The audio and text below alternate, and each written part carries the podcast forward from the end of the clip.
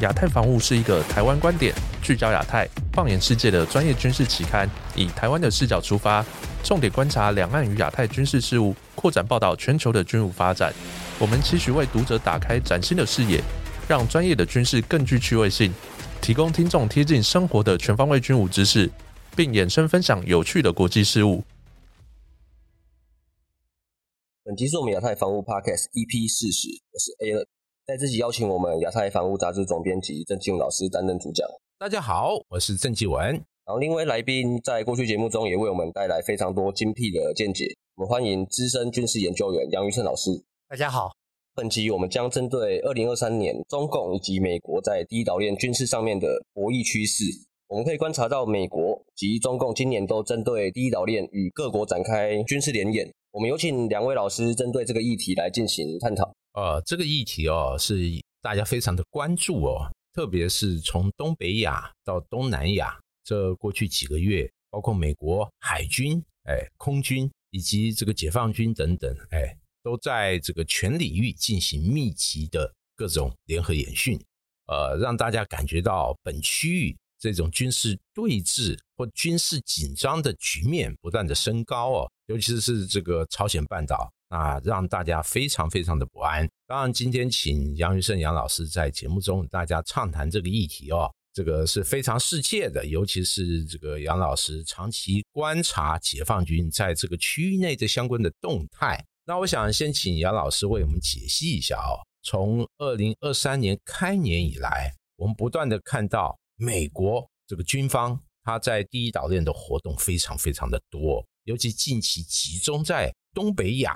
我们也看到这个北韩方面的反应也日益升高和激烈，比如说之前还进行战术核武的这种演练，让大家觉得哇，这个已经事态升高到前所未有的一个等级。再加上这个解放军其实也不示弱，那包括进行一些远海的一些演训，特别是川岛链的演训，以及在南海的相关的活动很密集。能不能请杨老师为我们这个解析一下过去几个月？在第一岛链内外，中美到底都做了一些什么样的一个布局和活动？从今年，就是说二零二三年，我觉得有两个部分哦，可能可以先跟听众来做分享的。第一个就是说，今年的这一个解放军，他在开春的开训动员令，这个这个命令似乎不像，如果说跟二零二二年来相比，今年来讲似乎显得相对低调，它没有这么。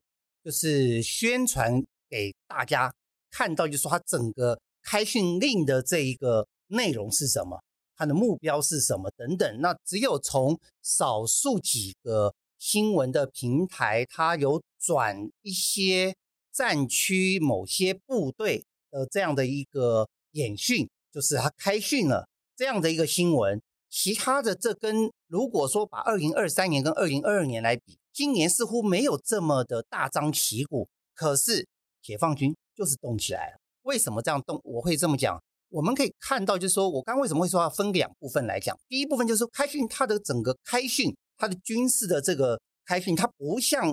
过去那么样的声势这么浩大，可是它就动起来，就变成是我不需要再做任何的一个辅助动作去这样做一个宣传。啊，当然是不是还有其他的这种？意涵，或者是因为还有其他的事情，他不希望让它过于高调，而让某些像今年我们知道，对中国大陆来讲，它是一个外交一个外交年，是不不希望让它这个外交的这个主轴去失去这个焦点，我并不晓得。但是今年二零二三的整个开训的这一个声势，它并没有像过往这么样的大肆声张，这是一个值得我我个人觉得。他并没有因为他不声张而让他的后面的整个战训准备好像相对失色，没有，他还是一样照做。那相对比较多的，我觉得他整个的开训以后的比较多的行动的介绍或者是官宣，反而比较多是在空军跟海军，反而在地面的部队不是这么多。那另外一个我觉得要有比较要注意的就是说。从一月以来，美国在第一岛链的周边，其实跟这些盟国哦，都开始进行了不少的军演。它不会因为说这个二零二三年的这个农历的这春节在一月下旬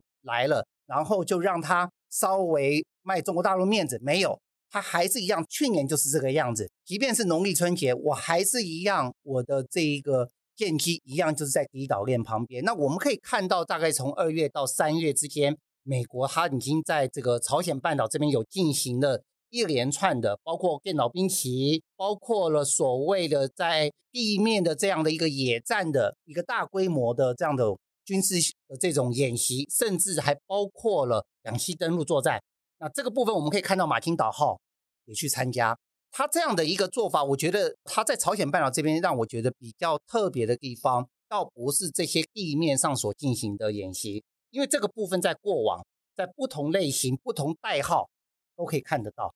我个人会觉得比较相对特殊，值得后续去观察的，因为这个是我个人会觉得是属于一鱼双吃的，呃，有这样的一个意味，就是我们知道它的轰炸机可以做这个挂载这个核武器的这样的攻击的这样的轰炸机，进行了多次的穿越到朝鲜半岛。当然有媒体认为说这个是剑指说朝鲜的这个核危机，可是我个人认为它不仅仅是剑指朝鲜半岛。它其实也在震责中国大陆，甚至从另外一个角度，我们如果去看俄罗斯，它事实上都有这样的一个意味，借由在朝鲜半岛上的这样的一个空地作战，可是轰炸机已经远远超过一般空地作战，尤其是具备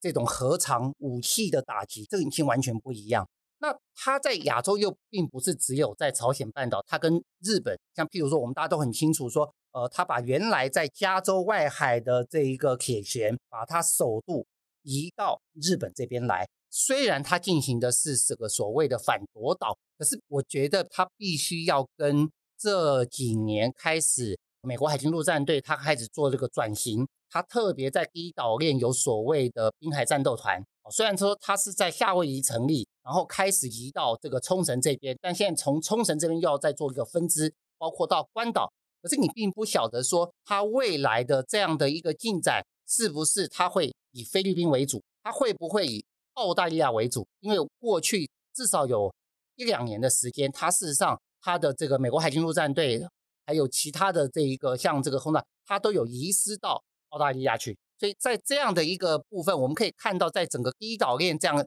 美国它所做的这个联合军演，甚至到这个泰国这个金眼镜蛇。虽然它是比较相对属于人道的这一种救援的这样的一种训练，比较跟这种真正的作战行动是有很大的落差。可是我们会知道，非战争军事行动的这样的能力，其实它使用的就是我们的军事的这种平常的借重于这样的训练，然后用这样的一种训练去来执行这些人道或这样的相关的这些行动。那在美国，它这一连串跟这些周边，从朝鲜半岛一直到菲律宾，因为我们看到，在这个小马可斯他去中国大陆访问完之后，接着美国的这个国防部长，他其实就已经风尘仆仆，就立刻到了朝鲜半岛，就去访问了这个南韩，接着马上到了这个菲律宾。那比较耐人寻味的就是，他在菲律宾所宣布的，原来要从。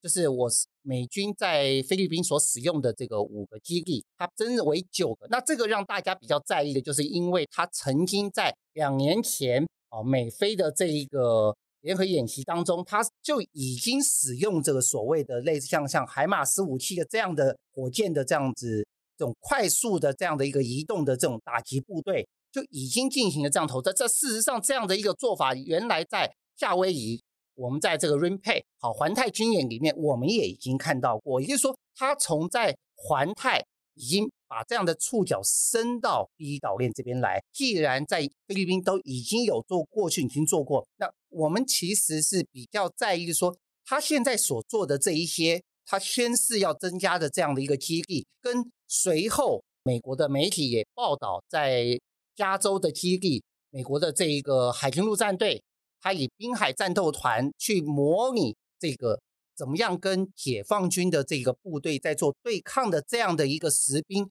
虽然说没有真正的实兵去接触，而是各采不同的这种方式在练兵，但是事实上假想敌是存在的。这样的一个新闻，事实上它的披露这个时间点，我觉得我个人觉得是非常耐人寻味。为什么？因为就诚如刚刚郑总编所提到的，解放军在今年开训以后，他并没有因为美国他加大力度在周边的军演，而他有做任何退让，他没有跟过往完全不一样。我个人觉得今年，尤其是去年下半年之后，其实有产生一些微量的变化。过去我们看到美国哈，它尤其是海军，当它的这一个大编队，我们看到它的航舰或者是这个两栖攻击舰为主的这样一个编队，它在南海或者是在东海这样在进行做这种操演的时候，我们经常看到的一些就是你来我走，哦，就是王不见王。可是曾几何时，我们可以注意到说，从二零二二年开始，这样的一个状态其实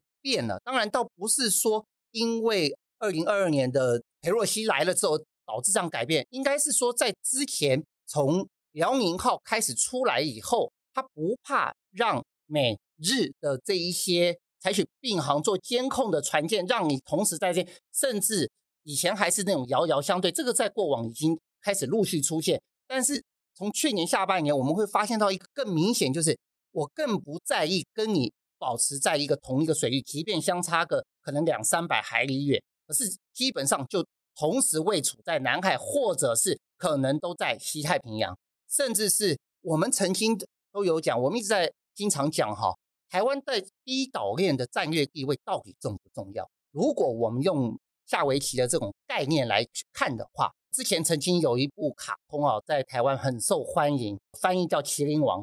我记得它后面曾经有呃所谓的电影版的时候，曾经就是有一个要竞选，就是代表日本的棋棋会去出赛，跟韩国在这个职业的这个棋社来做对弈的。其中有一个，他就第一手就下天元。台湾到底是不是在这一个印太地区的这一个重要这个大棋盘上的中央的位置？到底是不是？如果不是，那那个重要的位置在哪里？我们把时间点哈，我个人的大胆假设是这样：我们如果把时间点拉回到去年的八月，这个环岛这样的这种绕岛的，几乎是那种绕岛的这样的一个联合军演哦，解放军所呃做的采取的行动，美国的航舰那时候在哪里？它似乎是在菲律宾海北面，然后再往上接近到日本，它保持在等于是日本这些。呃，应该算是在它的这个东面。那结果我们再看看这一次，今年就是辽宁号，它在去年底到今年一月一号的时候，它所出来的位置在哪里？我们再去做一个比对，你会发现到说，似乎整个印太的这个中央的这个位置是在菲律宾海一直到日本之间这个位置。那可能对我们在整个战略布局，或者我们在看印太美军的这个行动的时候，会有不一样的感受。对，刚才讲了美国的动作很多，我们是不是可以解读为美国事实上要借由一系列与盟国的联演，或者加强自己的一些活动的强度，把解放军的军事力量封控在第一岛链。而另外，刚才这个杨老师也讲到了，这个解放军也加强他的海空活动哦，尤其是近期我们看到他很多远航编队，那不断的穿越第一岛链。特别是这个，大家要注意到这种大洋巡逻队这样的一个常态化的行动，似乎成为一个趋势。能不能请杨老师为我们解读这个部分？其实今年以来哈，我我是看到一个蛮有趣的现象啊，我去找了一些资料，我去做了一个对比。但我曾经写过一个文章，就是如果大家还有印象，印度的媒体曾经在二零一七年的时候，他曾经报道说，这印度洋上。有十几艘、十余艘解放军的这个船舰，那后来大家就探讨说，哎，怎么可能会有十余艘啊？那时候我们就有来计算，包括中印的这个海上联合的编队，那个时候刚好也出去，那解放军本身也有个海外的这个访问的这个编队，再加上刚好亚丁湾的这个护航编队有前后批在做交接，所以这样一算起来，那个时间点，再加上从二零一三年之后，它的印度洋上又有。这个所谓的浅见的这个常态巡弋，所以我们整个算起来哈，它至少那个时间点有十几艘船舰是没有问题。可是比较耐人寻味的地方在哪里？我为什么会觉得很有趣？是去年因为是有这个东加的这个海底火山爆发，所以我们没有看到所谓的南部战区它主导的春节远海战备巡弋的这个编队真的这样出去。但事实上后来我们在这个就是外媒有报道。澳大利亚去抗议说，他的这个 P 八的反潜巡逻机啊，被解放军的这个船舰用这个镭射巨能镭射照射，那也因此才曝光说，解放军原来他有除了他派出了九零一的这种补给舰，还有所谓的七零一的这样的两栖的这种这个船坞的这个运输舰去做一个灾援的这样的一个援助哦，驰援，它是除夕出去的，在随后。也不过相隔不到一个礼拜，他接着又再派了一个编队，而这个编队是分成两批出去，包括了零五二 D，包括了零五四 A，也包括又再包括了这个所谓的九零三型的补给舰，还有又再加一艘零七一型的船坞的这个运输舰，四艘船才两个不同的编队来到了澳大利亚的北部的海域，然后再去汇合。这个编队如果我们去对照从二零一八年以来南部战区的它的这一个。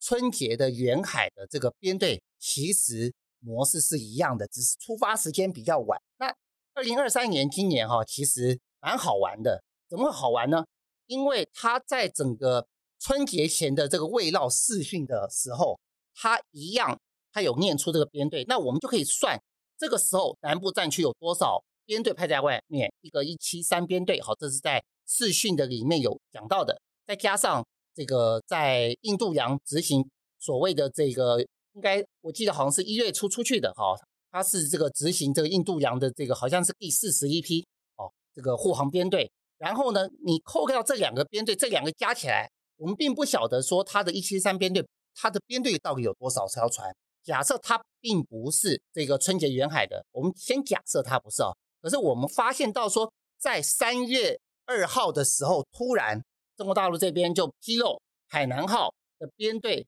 联合远海编队完成三十天的航训，返回湛江，然后他就告诉你有多少艘船，还其中他的这个补给舰是九零一型，也就是他把它当成是航舰的这个编队来对待。虽然没有所谓的零五五万吨的这个飞弹驱逐舰，可是我们不要忘了，在这段时间，尤其是一月中，我们有看到山东号它。基本上，它有跟这个延安零五型的这个所谓飞弹驱逐舰，它至少跟一艘在所谓的南海在做战训，而那个时间点，美国的航舰也在南海。那以这样子来看，如果我们把时间点这样去，因为我们并不晓得这个山东号到底什么时候返港的，我们并不晓得。也就是说，从一月到三月二号之间，到海南号回来之前，我们可以算一下南部战区有多少船出去了。我们可以来算算看，如果是三月一号海南号返港，它三十天，也就是说它在一月底，也就是在过年期间，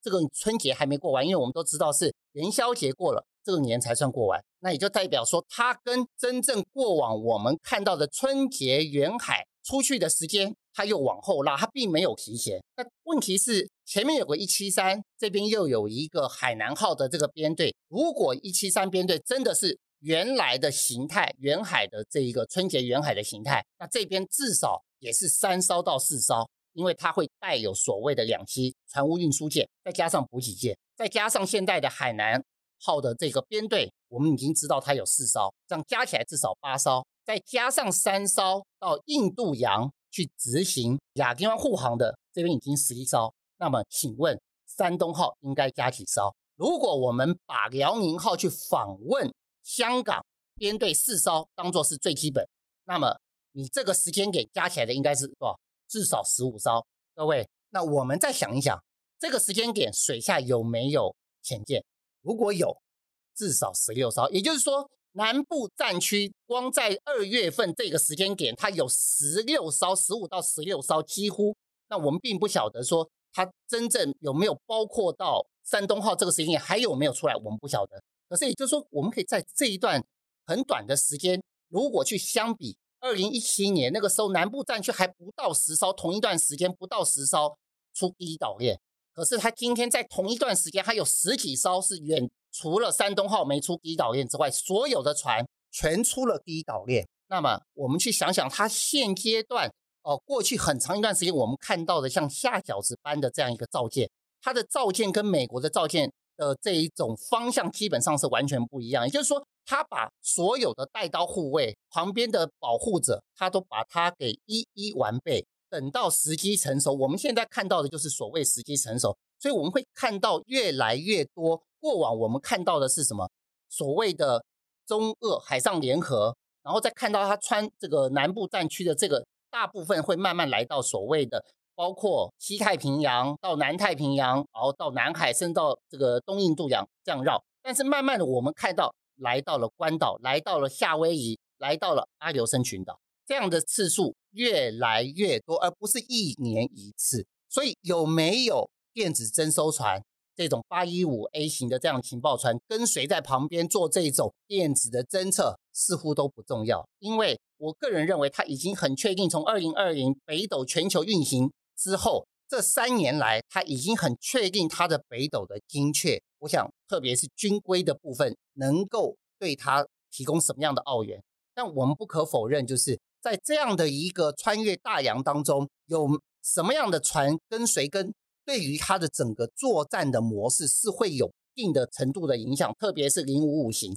所以我比较好奇，就是零五五型的这一个，它至少在辽宁号的部分，它。其实已经在去年底到今年初的时候，它甚至很可能，包括在去年八月，它都已经有验证所谓的在台湾东部海域，在关岛之间做所谓的反弹测试。好，那像这样的一种状态，未来什么时候它的在？因为目前零五型我们只看到发烧，还没有接下来，除非它的第二批也开始启动，目前我们还没看到。那假设它开始启动，那是不是就代表未来越来越多？就是穿越岛链的这种编队，它里面的这个那边的船舰会做更多的调整，这个部分我觉得可以去做观察。当然，这个解放军海空军哦，越走越远，特别是它的海军活动的频次哦，那越来越频繁。当然，大家还关切一个这另外一个面向哦，就是这个随着美菲这个军事活动的强化。那大家都非常担心，这个中国大陆方面在南沙的这个岛礁，这个军事化的步伐会不会越走越快，